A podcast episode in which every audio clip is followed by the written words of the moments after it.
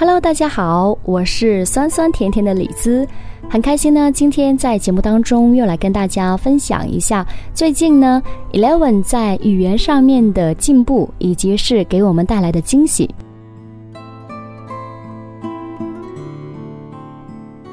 那么今年国庆呢，跟去年一样，我们都带 Eleven 回老家。去年国庆回老家一趟之后呢，发现他的语言能力开始突飞猛进。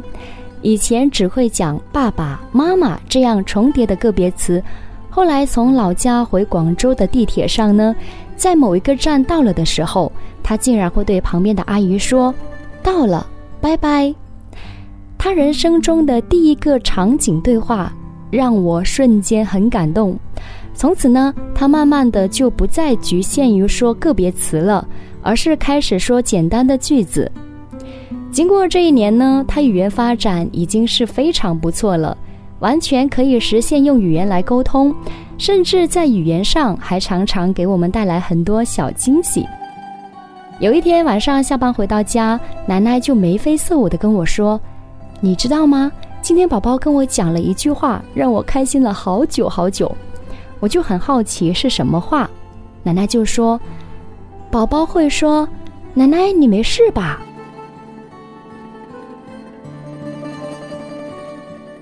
事情呢是这样子的，Eleven 在家里跟奶奶打羽毛球，那么 Eleven 的球技呢最近也进步得很快，羽毛球已经可以打一两个了，有时他甚至还可以挡一个球。然后他在跟奶奶打羽毛球的时候呢，看到奶奶接球有一点吃力，他就会马上跑过去问：“奶奶，你没事吧？”哇，这一句话呢。真的是暖的，让我们当时很感动。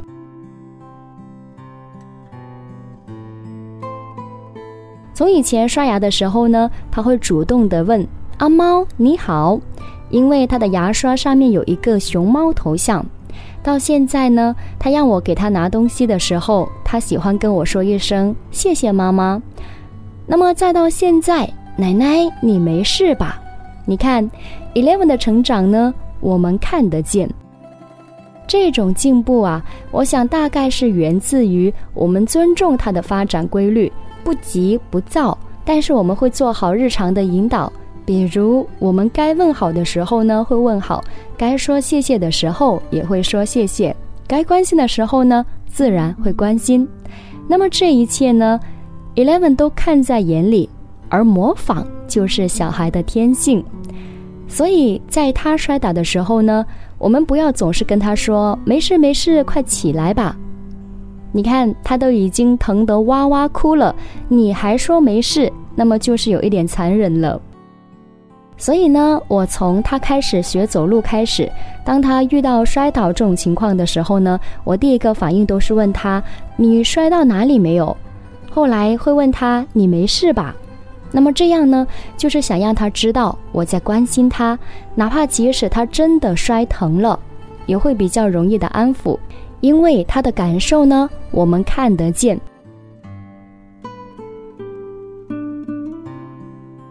当然，有时候呢，他的语言真的是让你觉得好气又好笑。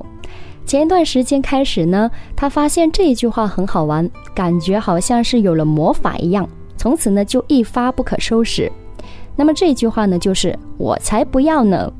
他态度很坚决，小嘴嘟嘟的，所以看他的样子呢，真的是非常的可爱。比如说，有时候我叫他去洗澡，他就会本能的说：“我才不要呢。”叫他穿鞋，我才不要呢。叫他吃饭，我才不要呢。总之呢，好像无论你叫他做什么，他都是一句“我才不要呢”。传说中的。到了什么都跟你对着干的年龄，其实呢也是孩子的自我意识发展了，他在不断的测试他是否拥有决定权。后来我也不知道他从哪里学了这样的一句话，更能表达自己态度的话语。那么有一天晚上呢，我跟他在家里玩去超市买菜的游戏，他就沉溺于当收银员无法自拔。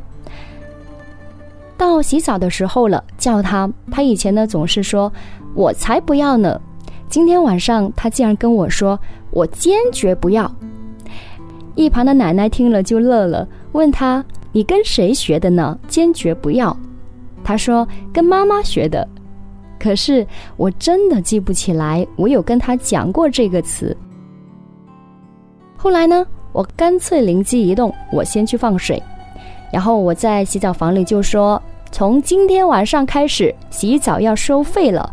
自己洗的话呢，二十块；妈妈洗的话，一百块。”然后他就很淡定的答了我一个“哦”，我就顺势问他：“那你是要妈妈洗还是自己洗呢？”他毫不犹豫的就回答了我：“妈妈洗。”那我就说：“好吧，那就带上你的硬币或者是手机过来洗澡吧。”好，然后我们就这样完美的把洗澡这件事情搞定了。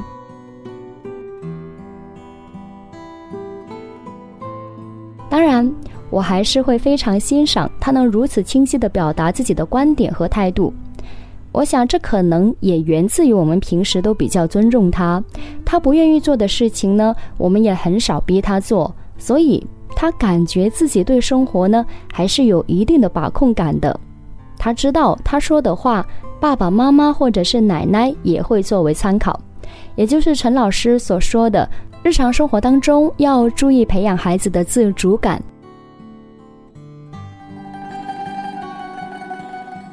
那么前几天晚上，他又说了一句话，很感动我。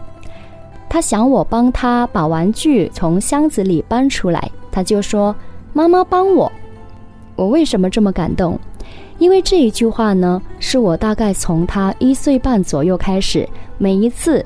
当他因为需求得不到满足，生气、情绪崩溃、滚地、摔东西，甚至打人的时候，我都会坚持跟他说：下一次如果你需要妈妈帮忙的时候，你可以跟妈妈说：“妈妈帮我。”当然，我也不知道这句话呢，他到底有没有听进去，或者说他是什么时候听进去的。所以那天晚上呢。他在适当的情景里恰当的说了这一句话，让我特别感动。然后我就很肯定的鼓励他说：“宝宝，谢谢你用语言来明确的告诉妈妈你的需求，而不再只是用哭来表达了。”然后呢，就很高兴的帮助了他。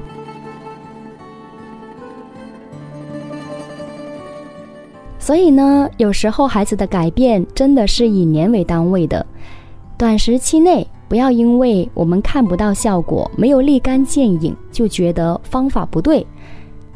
我觉得只要大方向是对的，我们就应该坚持去做，坚持提醒。有句话是这样说的：不是因为看到了希望才去努力，而是因为我们努力了才会有希望。当然，这并不意味着呢，从此。Eleven 学会了这句话以后呢，他每一次遇到需要帮助的时候，都能够说出这一句话来寻求帮助。不是这样的，他可能偶尔，或者说他一在心情不好的时候呢，他依旧还会是通过哭闹来表达。我觉得都很正常，也非常容易理解。但是我看重的是，只要有进步了，就说明我们的大方向是对的，那么就值得我们去坚持和努力。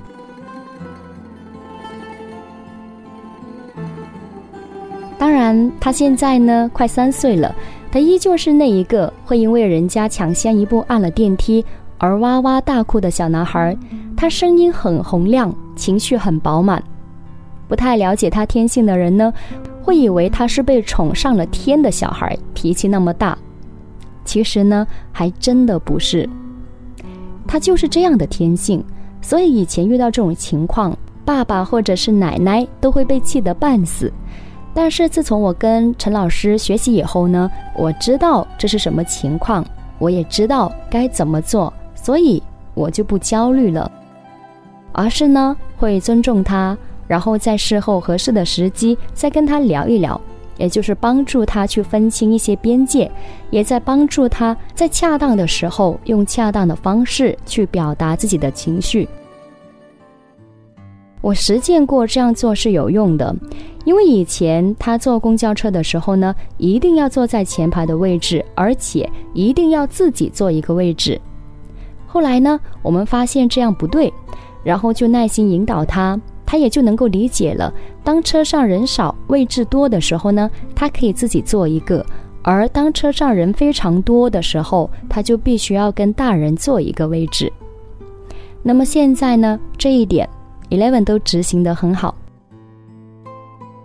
而且后面呢，经过几次按电梯的提醒呢，现在在遇到有其他人按电梯的时候，他就会说：“哦，有人按了。”不会只是哇哇大哭。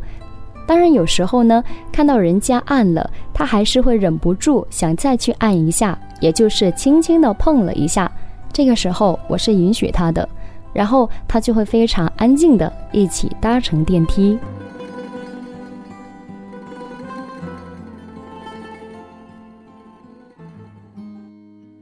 所以，宝贝，我们慢慢长，不着急。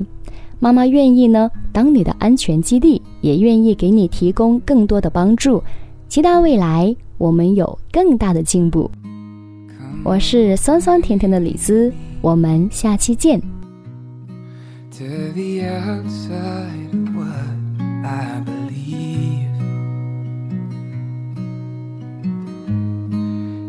It slowly. Fill me